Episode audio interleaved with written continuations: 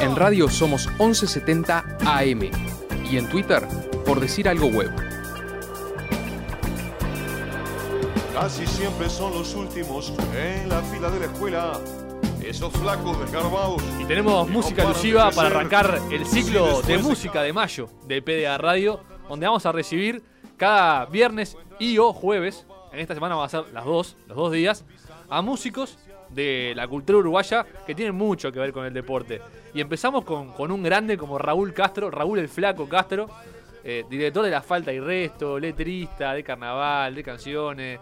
Acá escuchamos a Jaime Rosa haciendo una canción suya. Bienvenido, Raúl. Muchas gracias por venir. No, muchas gracias a ustedes, muchachos, y la verdad que, afuera de ser sinceros, agradecerle doblemente porque yo estaba programado para el jueves que viene, y de, de volado que soy, agendé mal el día, y me vine una semana antes, y los muchachos me recibieron igual. Venite el jueves que quieras. Bueno, eh. Es son preferibles los invitados que vienen una semana antes y no los que llegan una hora después, por ejemplo. Y eso pasa mucho también, así que... No, así que el agradecido soy yo, gracias, y acá estoy este, para charlar de lo que quieran.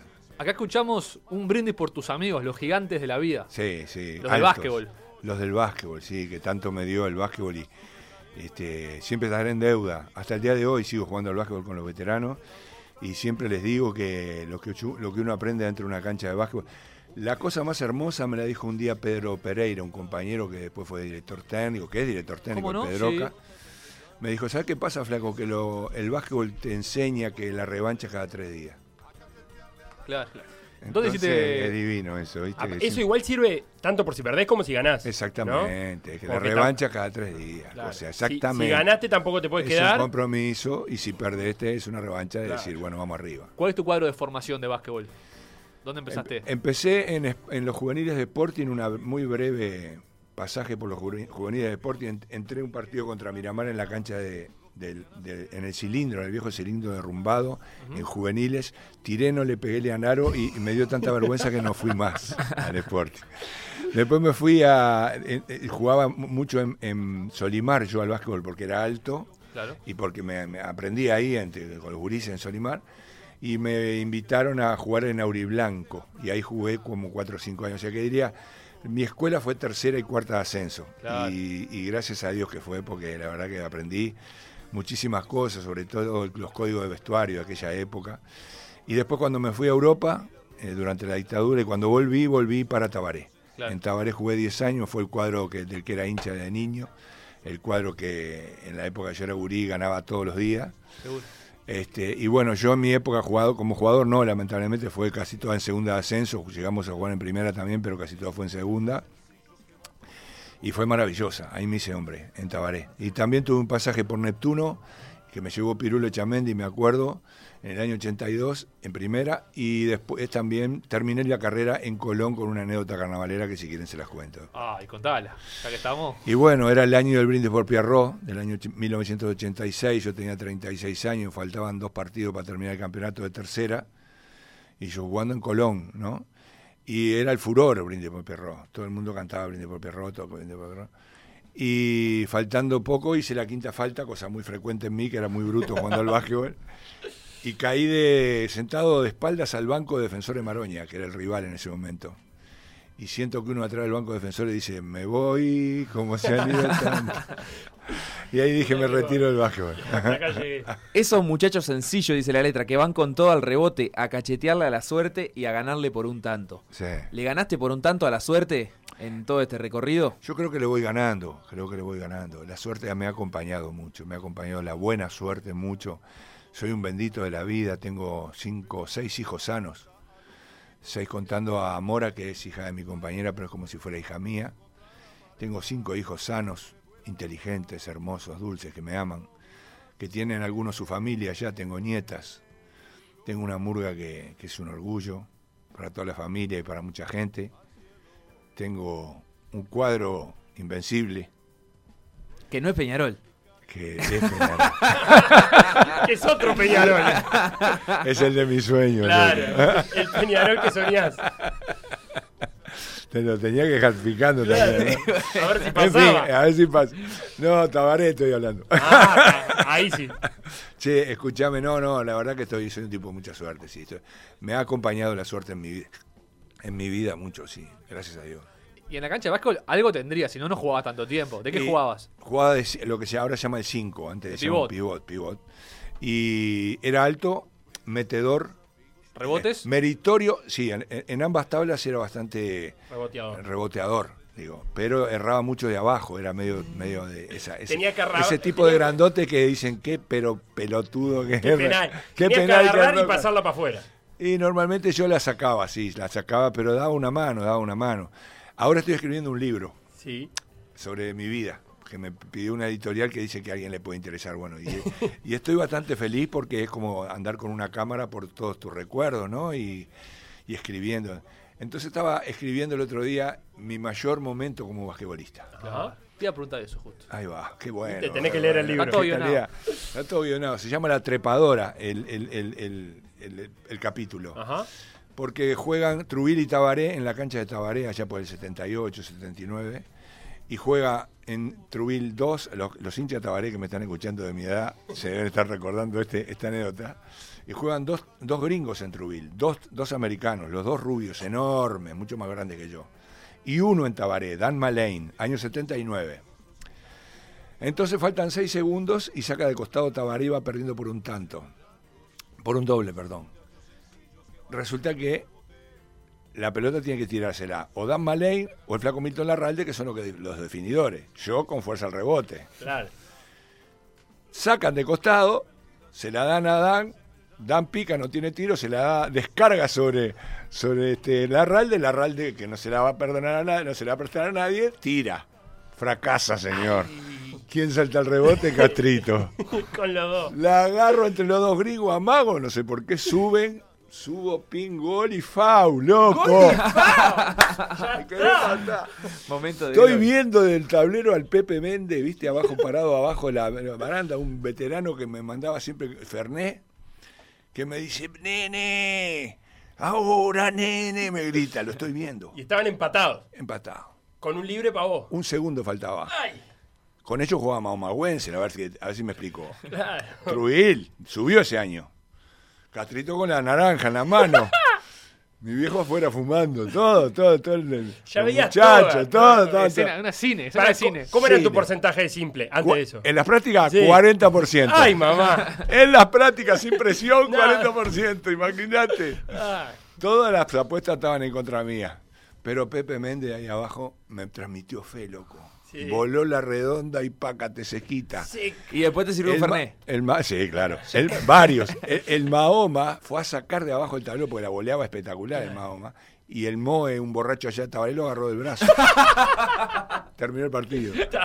Y andá a protestar, ¿no? En anda me sacaron la única vez en la vida. Ya está. La única vez. Pero qué Fue lindo. Mi gloria más grande. Y le agradezco a Tabaré y al básquetbol que me haya permitido ese momento, ¿viste? Porque Qué escena. qué nunca, escena. claro, nunca fui, este, como te podrás imaginar, fui solamente meritorio y entusiasta.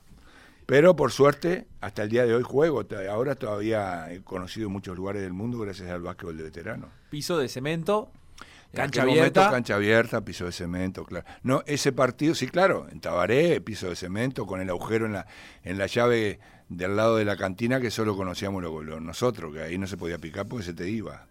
Sí, todas las mañas, ¿viste? Vos fíjate que en aquel, yo cuento en el libro que aprendí más en la cantina que en la cancha de abajo. En la cancha de abajo le aprendí poquito. Pero en la cantina. Y hay códigos de cosas que, que vos parecen dichas un millón de veces, pero que son ciertas. Hay códigos de honor cuando se junta la gente, ¿viste? Hay códigos de honor que no se pueden sobrepasar más allá de las bandideadas. Siguen existiendo, por más que cada vez hay más gente que los rompe. Pero hay, hay una cosa que uno aprende eh, de respeto del perdedor, por ejemplo, de lo que vos decías, de que cuando ganás estás más comprometido que cuando perdés. ¿Y vos le dedicaste más letras a la cantina o a la cancha? ¿Te acordás? Y bueno, en la cantina pasaron muchas cosas en mi vida. Me parece que más a la. He tenido mucha metáfora con el fútbol y también con el básquetbol algunas, pero la cantina me parece que era un lugar de intelectual más, más poderoso. Eh, Sobre todo la de Tabaré que mezclaba en aquel momento gente de totalmente diferentes eh, eh, conceptos políticos, edades. El primer Canale, el primer, el primer socio del club, que tenía un veterano que se sentaba en una mesa, de- el loco Vindrola, que jugaba la general a todas las tardes con todo el mundo por para ver quién pagaba la quiniela, Cazú el cantinero que era el que nos cuidaba todo, no sé. eh, Y la mitología del club, ¿no? De barrio. el club de Me parece hermosa esa redundancia de que el tipo timbeaba para ver quién pagaba la timba. Sí, sí, seguro, loco. Precioso. Daban vuelta al cubilete y lo pegaban contra la mesa de Cármica, hacía. Y ahí quedaba. Y ahí eran cinco o seis que timbeaban para saber quién pagaba la quiniela el otro día. ¿Quién elegía los números? Porque la quiniela la pagaban entre todos. Claro. Menos el que ganaba, el que ganaba no, no ponía y elegía los números, ¿me entendés? Claro. Entonces al otro día si salía, bueno, ahí cobraban, etcétera. Divino, divino. Y desde ahí, desde, esa cantina, desde ese club también, Sí. eh, caía la noche y se veían las luces del estadio. Exactamente, bueno, ahí en Tabaré nació esa canción porque cuando no estaba cerrado el gimnasio, desde ese lugar se veía el cielo del Estadio Centenario. Y cuando el cielo del Estadio Centenario, se- cuando se estaba jugando, había partido, se iluminaba. Entonces, cuando nosotros estábamos tomando copa de repente, pero entonces, este, bueno, la canción refiere justamente a eso, ¿no? A que alguno se miente diciendo, no, no está amaneciendo, cuando en realidad sí estaba amaneciendo. Claro. Pero el tipo dice, no, son las luces del estadio. Tanto, Para engañarse. Para tanto en esa canción como, como en otras en las que son, son muchas, ¿no? Pero por ejemplo, cuando juega Uruguay, en Los Fantasmas de la, de la Torre de la Olímpica, Sí. eh, Ah, vos, eh, qué linda. aportaste con, en, en esas letras Sí. y, y bueno, tenías como ese vínculo artístico con, con- con Jaime, con Gonzalo Moreira Sí. y también con el Choncho de Lazaroff. To- Y con todos Miguel ellos- López, mi socio y que, querido amigo, que fue el que me motivó para hacer ese tema de los fantasmas de la Torre Olímpica, por ejemplo. Ajá. Y todos ellos como muy, muy eh, cortados por, por el, eh, digamos, por el cuchillo del deporte a la hora de, Sí, de- de claro. escribir, de, de hacer Claro, su arte. claro. Eh, ¿cómo, por, por qué pensás que, que se dio eso? ¿Por qué se desarrolló así en ese momento de la historia, entre ese grupo de, de- de gente? Atendemos al aire igual, ¿eh? No, no, no, no.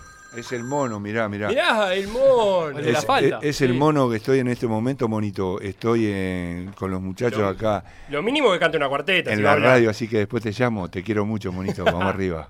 Qué grande el mono. Este, no, te decía que la- la- creo que el parentesco y la metáfora tiene que ver con un momento generacional. Vos fíjate que no- todos nosotros, los que somos de la generación de lo que llama Jaime del 73, venimos de un momento en que Peñarol acaba de salir campeón mucho y Nacional acaba de salir campeón de- del mundo también. Uruguay campeón, todo el fútbol.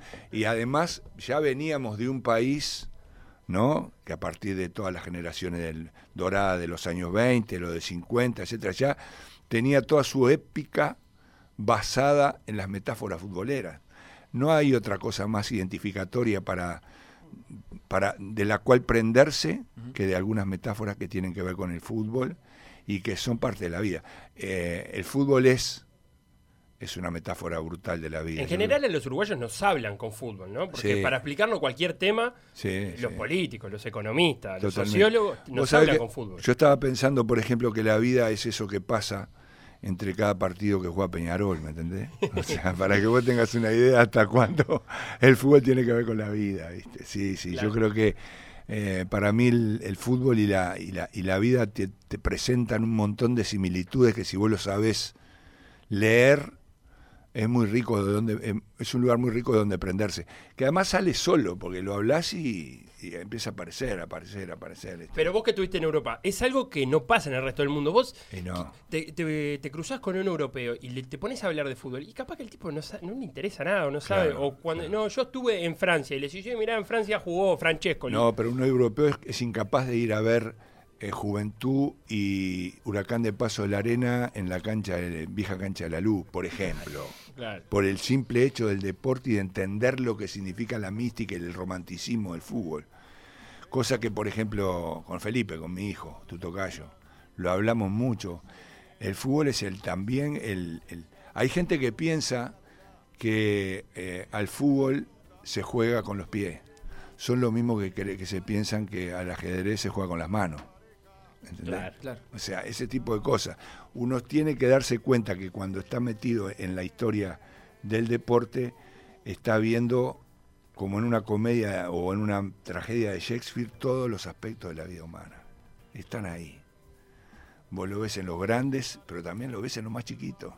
En los niños, en los, en los humildes anónimos que juegan al fútbol una o dos veces por semana, y en los cra, en Messi en- y en Suárez. Y a todo esto, vos como jugador de fútbol, Era mejor que como jugador de básquetbol.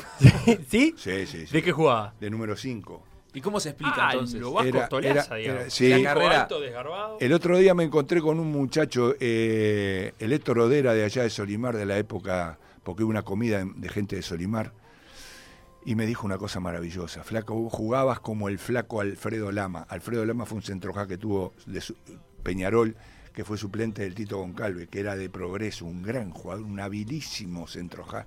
Le digo, Héctor, dame un abrazo, le digo, porque viste que un amigo de aquella época te dio un piropo de eso. Claro. No era tan así, no jugaba como Alfredo Lama, pero era un centrojada de ese tipo, pisador, me gustaba mucho driblear. Mi viejo me decía, ponete un palito abajo de la pera, levantá la cabeza, me decía. Ah, porque, agachaba gustaba- cabeza y Y arrancaba. me gustaba driblear, y no era gran marcador tampoco, era un, era un centrojada bien ubicado tácticamente y con la pelota en los pies. ¿Y seguís jugando algún campeonato veterano? No, de, fútbol, no. de no, fútbol ya abandonaste. El fútbol es más, es más bruto con, los, con las piernas Ajá. con los tobillos, con las rodillas. Cuando uno es alto, este, te- te podés resentir con mucha más facilidad, ¿viste? En un, en un partido de fútbol, fútbol, cuando, porque además yo voy.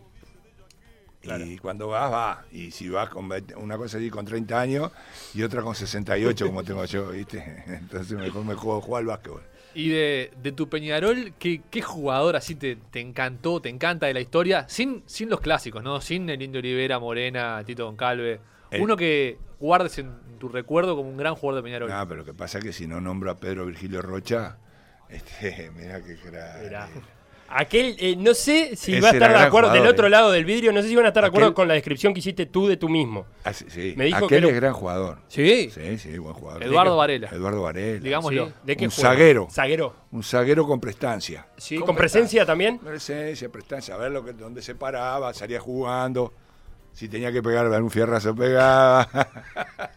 eh, también. Eh, ah, no eras tan lírico, parece. No, no, no, pero me, gusta, me gustaba pisarla, me gustaba Claro. pisarla. Ahora no era muy bueno tampoco, la verdad que ahora que vino Varela no me, No te van a dejar mentir. no me van a dejar mentir. Volviendo a la pregunta de Nacho, No, lo de Pedro Rocha. yo- sí, sí, Pedro, Pedro. Pedro fue lo más grande que vi en mi vida.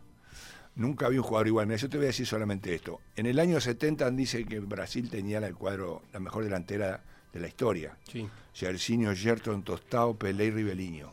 sí. Los cinco, cada uno de ellos en su equipo en Brasil era número 10. Era la delantera de los cinco número 10. Claro. ¿Y sabés quién salió el botín de oro en el 70 en Brasil? El número 10 de San Pablo. Pedrito. Pedrito. Ya con eso te digo todo. Tremendo. Eh, yo un día le dije en la cantina de Fénix al Pepe Sacía, Pepe, qué guapo el Tito Goncalve, ¿no?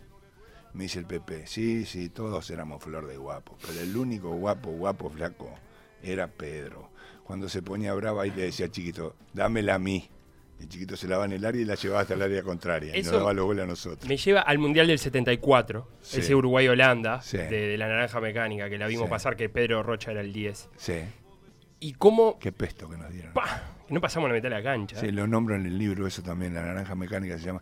Fue el mismo momento en que subestimamos el terror militar. Subestimamos a los holandeses, a los holandeses y al terror militar. Y dijimos, no pasa nada con estos milicos. Ya se van ahí.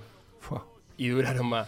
Bueno, volviendo al 74. Pero nunca salieron campeones. Claro, Nunca, eso la sé. nunca. no sé, y la Holanda tampoco. Claro, ni los milicos ni Holanda. Eh, hay quienes dicen que interpretamos mal ese partido, algunos entrenadores, Sí. y pensamos que la solución era meter más. Que el Uruguay tenía que meter más, porque estábamos jugando a otro deporte. Porque si ves Claro, ese partido, que yo lo vi en YouTube está entero, Claro. eran dos deportes diferentes lo que jugaban los holandeses y lo que Sí, jugaba sí. Uruguay. Y capaz que faltó eso que decía el Pepe Sacía de...